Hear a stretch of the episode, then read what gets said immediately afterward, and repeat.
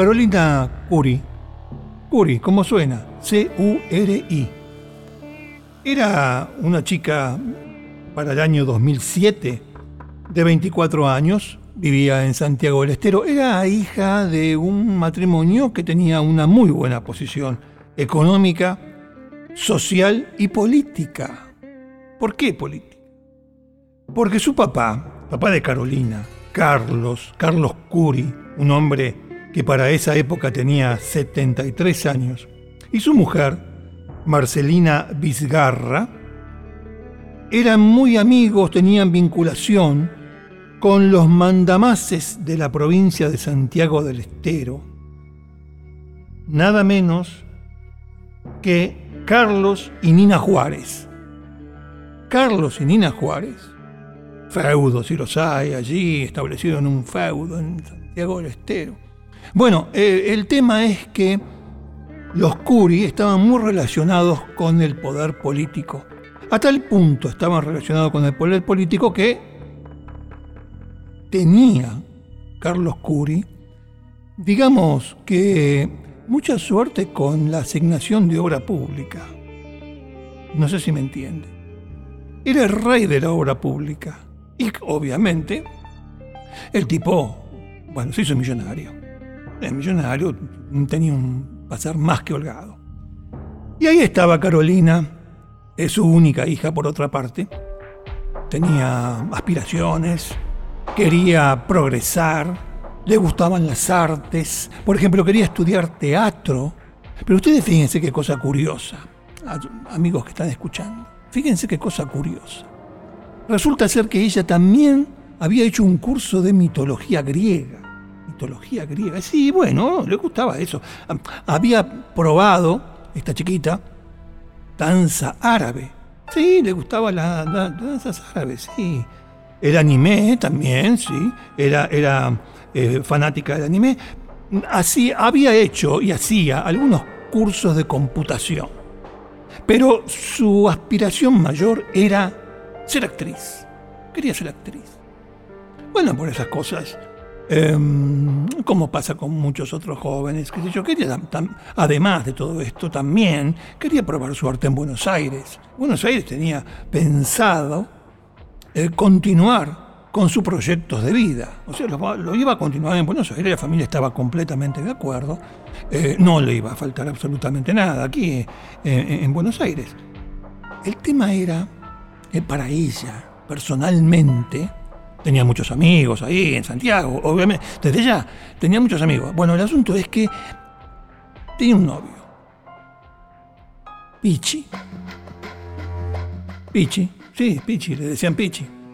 Eh, pero era un novio, lo conocía, eh, esas cosas que, bueno, como que se van dando, se van dando, se van dando. Lo del año 2007 era su novio, sí. Para, para, para el 2006, 2007, cuando empieza el año 2007. ¿Quién era el novio de Carolina? Che, Carolina, ¿te vos tenés novio? Sí, claro, tengo novio. ¿Quién es? José. José Roberto de Yebra Uñates, a la pelota. Un pibe, ni le llevaba tres años, él ya tenía 24, había dicho, él tenía 27. Bueno, el asunto es que, eh, eh, eh, ¿cómo le decían a, José? Pichi. Pichi. Ahora, el asunto era que la diferencia entre Carolina, la diferencia socioeconómica entre Carolina y Pichi era abismal. Era abismal. Ella tenía, por ejemplo, para salir, tenía un Mercedes-Benz. Salía con su auto y qué sé yo. Él tenía un corsita, corsa, ¿eh? modestito, cumplidor, rendidor, qué sé yo, y andaba con Y ella, ojo, para no hacerlo sentir mal a él, se subía al corsa, iba con el corsa, ¿eh? largaba el, eh, el Mercedes y se, iba con el corsa. Bueno, fantástico. Así iban las, situaciones. atenti, antes de que la relación entre Carolina y eh, Pichi se mm, fuese consolidando, ella le había aclarado de entrada, pero de entrada, ¿eh? ya del año 2006, le había aclarado de entrada. Escuchemos una cosa, yo voy a hacer mi vida en Buenos Aires. Bueno, le responde Pichi, yo estudio Derecho acá. En verdad, eso de andar estudiando Derecho es una cosa que quedó medio en el aire. Eso lo decía él. Ahora, ¿era así? Y vio, qué sé yo, si era así, no era así, si iba a la facultad. En la facultad, en realidad, mm, luego mm, no lo recordaba nadie, allí en Santiago. En fin, pero él era estudiante de Derecho. Y digo, bueno, este, en principio, claro, él, eh, Pichi pensaba, no, bueno, este, mm, es una cosa que dice, pero no va a ser tan así, que esto, que lo otro. Y bueno, vamos a ver. Paralelamente, o sea, al mismo tiempo, eh, a la familia de Carolina, es decir, a Carlos Curi y a Marcelina, la mamá, Pichi no le caía bien. No, no le caía, pero para nada bien.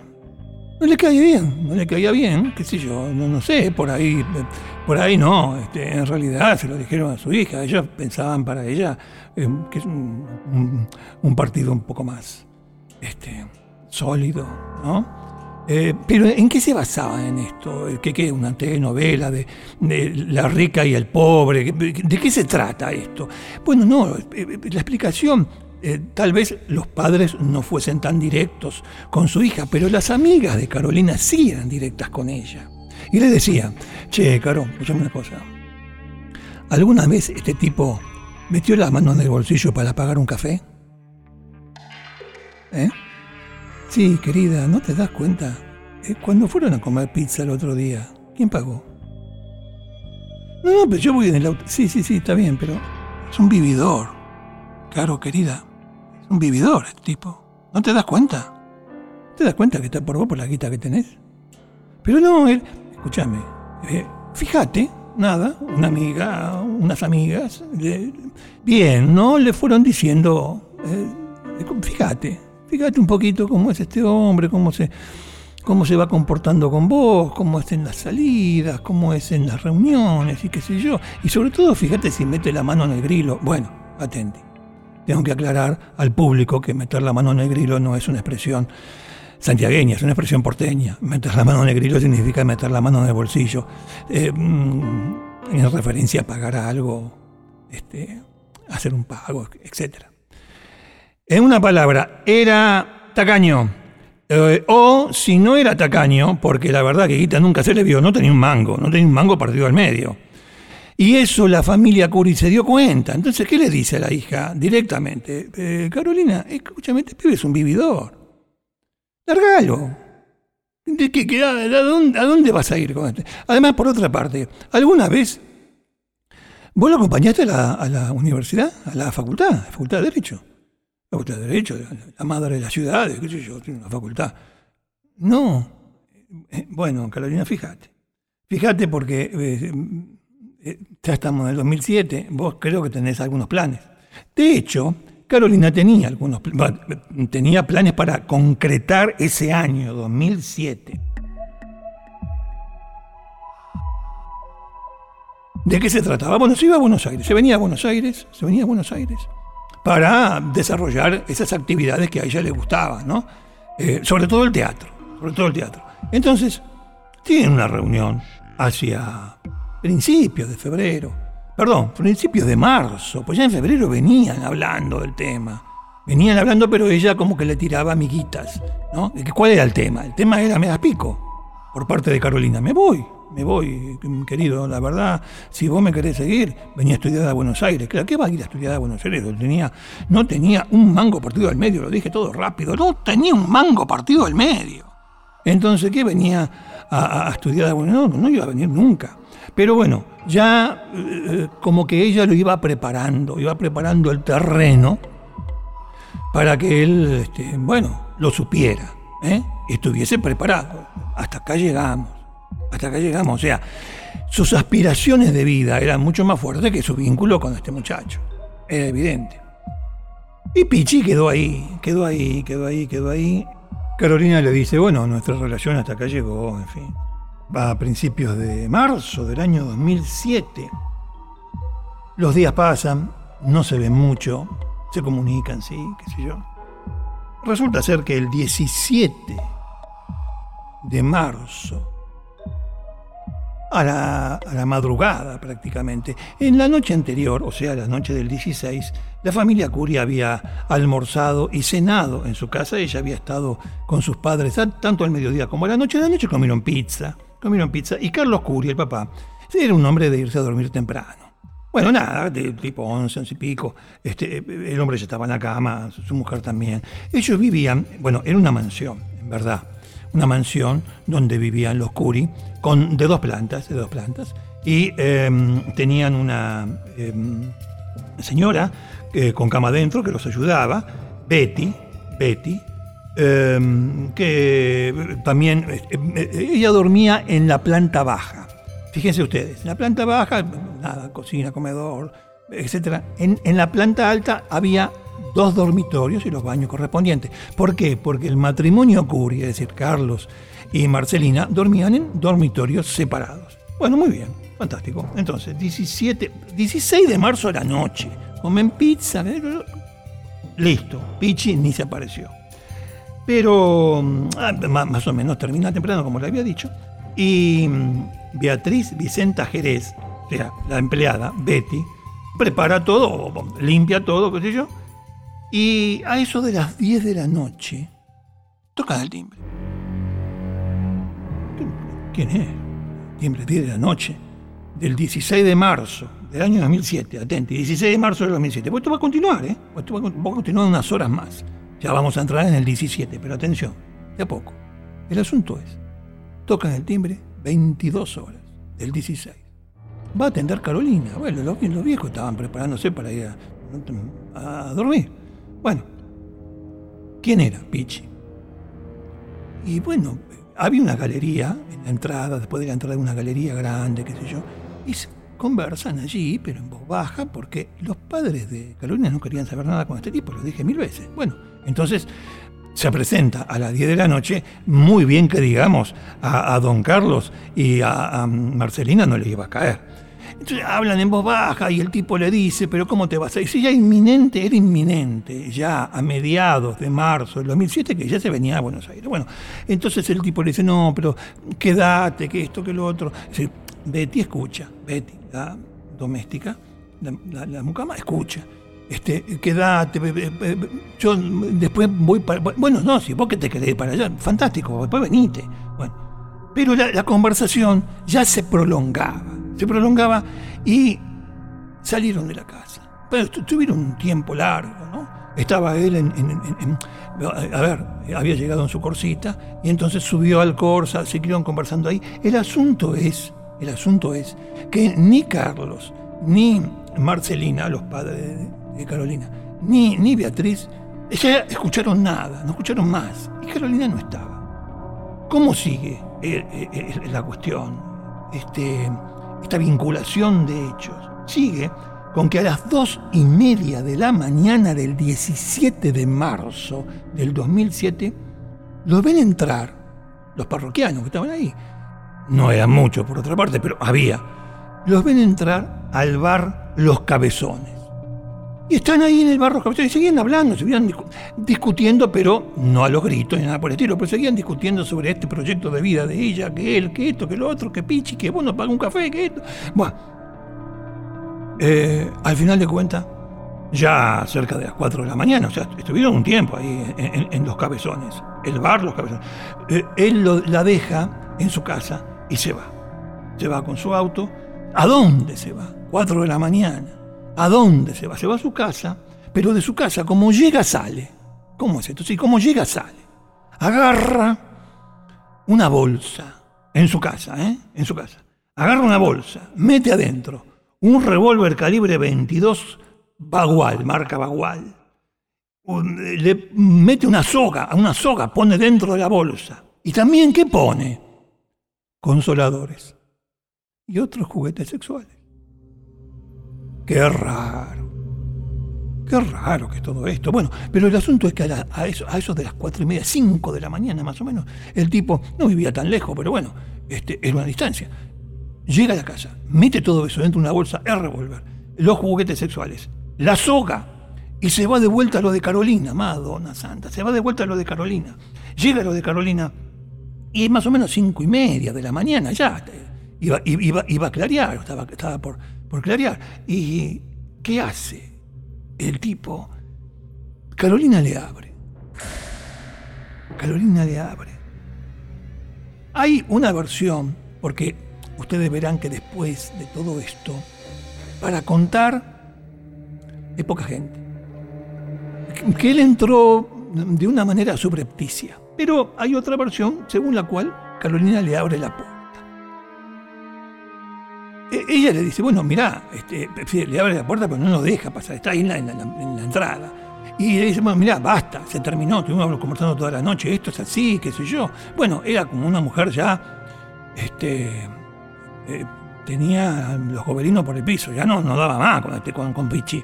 Y, y, Pichi que insistía, entonces ahí es cuando él la empuja hacia adentro, en esa galería que estaba al eh, luego de la entrada principal de la casa, empuja en la galería y con el revólver le pega con la culata un golpe en la frente, un golpe de Braudel. ¿Qué es el golpe de Braudel? El golpe de Braudel, Braudel es un médico francés que estudió este tipo de golpes. Es un golpe para atontar para atontar, deja medio boludo ahí, ¡pum! Le pega a, Carolina con la culata de revólver en la frente y la deja, obviamente, la deja groggy.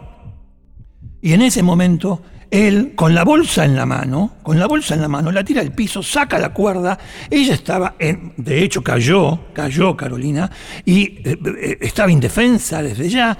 Eh, pasa la cuerda alrededor del cuello y empieza a tirar y a tirar, hace un nudo y tira y tira y tira, mientras con una mano tira, con la otra la estrangula, con la mano, con la mano, con la mano la estrangula y con la otra tira, con una mano la estrangula y con la otra tira. Tira, tira, tira. tira. Bueno, Carolina en ese momento murió la mató. La mató allí, en esa galería de entrada a la casa. Cerca de la cocina, de hecho, de hecho, le saca la soga del cuello a su exnovia y la deja sobre la mesada de la cocina. ¿Qué hace? Tenía revólver, no se olviden. Pero no, estaba cerca de la cocina, de hecho deja la soga allí y toma un cuchillo de cocina, pero no un cuchillo para comer. Eh, no, no, no, un cuchillo de carnicero. Y sube con el cuchillo de carnicero porque conocía las disposiciones de la casa, porque, bueno, Carolina le cuenta, él había estado en algún momento, eh, este, a pesar de, de, los padres de ella. Bueno, él sube, sube con el cuchillo a los dormitorios y va directamente al de Carlos. ¿Por qué? Va directamente al de Carlos porque ella, él tenía el convencimiento de que todo este asunto de que Carolina se iba, eh, que esto, que lo otro, y que no la pudo convencer y al final de cuentas la termina matando en su casa, era por culpa del padre que le había llenado la cabeza eh, diciéndole cosas negativas acerca de él, eh, de que era un vaco, que... entonces, el objeto de su, de su odio era el padre. ¿Y pero por qué mata a Carolina? Porque estaba en el medio. O sea, el viejo tema de serás mío no serás de nadie. En fin, en fin, explicaciones, hay muchas, pero los hechos son estos. Después de matar a Carolina, sube con el cuchillo de la cocina hacia el dormitorio de Carlos. Carlos estaba durmiendo. Imagínense, cinco y media de la mañana, seis de la mañana. Estaba durmiendo, estaba durmiendo boca arriba, 30 puñaladas recibe. 30 puñaladas lo que se escucha, las puñaladas, miren, antes de hablar de lo que se escucha, las puñaladas después dirían que eran dadas con tal fuerza que además de la herida del arma blanca en sí, había como hematomas alrededor de la herida, en los bordes de la herida, como si fuese dada con mucha fuerza, con, con bronca, con bronca, 30 veces. Pero el hombre, claro, indefenso, termina muriendo ah, eh, en el ataque, gime, gime, ah, eh, era un hombre mayor, claro, 73 años. Y ese, esos ruidos, esos ruidos, aunque parezca mentira, esos ruidos, esos ruidos, esos ruidos son escuchados por Betty, Beatriz, que enseguida sale, estaba en paños menores, sale de su habitación, va corriendo a lo de, a lo de su señora, lo de Marcelina. entra a la habitación de Marcelina, que, claro, frente a, la irrupción de Betty se despierta y Betty le dice, hay ladrones, hay ladrones. Claro, ¿qué sabe Betty? Que se trata de eh, eh, el novio de Carolina. No, no, no, ella piensa que le están asaltando, atacando la casa. Dice, están en el, en el dormitorio de, de, Carlos, están en el dormitorio de Carlos. Entonces Marcelina le dice a Betty, anda a llamar a la policía, anda a llamar a la policía. Ella, Betty baja. ¿Por qué? Porque en, la planta baja estaba el teléfono. El, el, teléfono no tenía tono. Y entonces, ¿qué hacen mientras tanto Marcelina? Marcelina sale de su habitación y va a ver a su marido. Y cuando abre la puerta de su marido se encuentra Pichi. Se encuentra Pichi con un cuchillo en la mano ensangrentado. Pero, sorprendida ella, balbuceante, balbuceante, sorprendida, no sabía qué decir. Y el tipo, Pichi, le grita a Marcelina, a vos también te voy a matar, te voy a hacer cagar, le dice. Y ella pega media vuelta y sale corriendo hacia su propia habitación para encerrarse. Y Pichi sale detrás de ella. Ella llega hasta la puerta de la habitación, logra abrirla y ahí, en ese momento, llega Pichi y, la detiene. La detiene y le da de puñaladas. Le da de puñaladas mientras él apuñala a, Marcelina, resulta ser que Beatriz, la, mucama, después de que, el teléfono no le respondía, desesperada porque seguía escuchando ruidos arriba, en la, planta, en la primera planta, seguía escuchando ruidos. ¿Qué hace? Sale de allí, ¿cómo? En corpiño y bombacha, descalza. Sale y se va a buscar ayuda, sale, pero a los gritos y cerca de la casa había un kiosco. Entra al kiosco entra al kiosco, un maxi kiosco, entra al maxi kiosco y le dice, están asaltando la casa, dame el teléfono que voy a llamar a la policía. Llama a la policía, da el aviso y en ese momento, ¿qué es lo que ocurre? Casualidad de casualidades.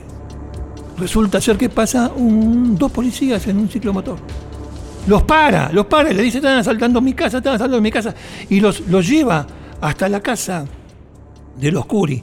En ese momento, en ese momento, cuando entran los policías, ya Pichi había dejado de apuñalar a Marcelina, a quien dio por muerta 20 puñaladas, especialmente en la espalda y en el cuello. Y en el cuello. No la, no la, degolló, la cortó. Y había vuelto, después de apuñalar a Marcelina, Pichi había vuelto al dormitorio, a la habitación de Carlos y se encerró allí. Se encerró en la habitación de Carlos. Los policías suben, Obviamente, ellos también hacen sus comunicaciones para asistir, porque Marcelina estaba viva. A pesar de las 20 puñaladas, Marcelina estaba con vida. Hacen sus comunicaciones para que vengan a asistir a la mujer. Además, encuentran, atenti, cuando apenas entran, encuentran el cuerpo de la pobre Carolina estrangulada, eh, con un golpe en la cabeza y estrangulada en la galería central de la casa. Entonces, bueno, obviamente que llaman a, la asistencia, a la ambulancia, pero además tenían un problema. El, tipo gritaba, Pichi gritaba, que se quería matar, que se quería matar dentro de la habitación de Carlos. Bueno, hay que sacarlo de ahí al tipo este. Y los policías le gritaban, no, salga, salga, salí, salí, salí, que no te va a pasar nada, salí, salí, que ya está, ya está todo listo, ya está, ya está, ya está. y mientras le gritaban eso, ¡pa! Se escucha un disparo. Se escucha un disparo. Se escucha un disparo que y los policías, pero tiran la puerta abajo. Y ahí se escucha otro disparo. Y ahí lo, lo, contienen, lo controlan, pero porque estaba herido. Estaba herido, Pichi.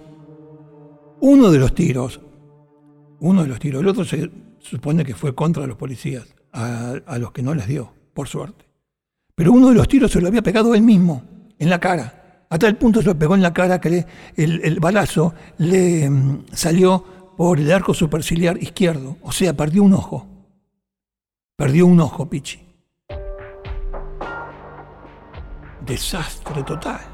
Llegan las ambulancias, llegan los policías, llega la fiscalía, llega, llega todo el mundo a la casa de nada menos que de Carlos Curi, un, un hombre, pero reconocidísimo. La familia Curi reconocidísima en Santiago.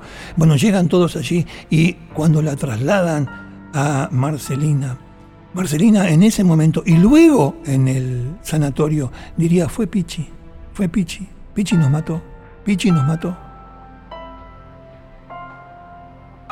No había nada que decir por parte de Pichi. Había sido señalado por su víctima, su única víctima sobreviviente. Él nos mató, Pichi nos mató. Marcelina Vigarra sobrevivió 40 días y murió. La triste historia de la familia Curi, de, la, de las aspiraciones de Carolina, de su hija, terminaron de esta manera. ¿Y Pichi? Pichi está en la cárcel, todavía hoy, con prisión perpetua.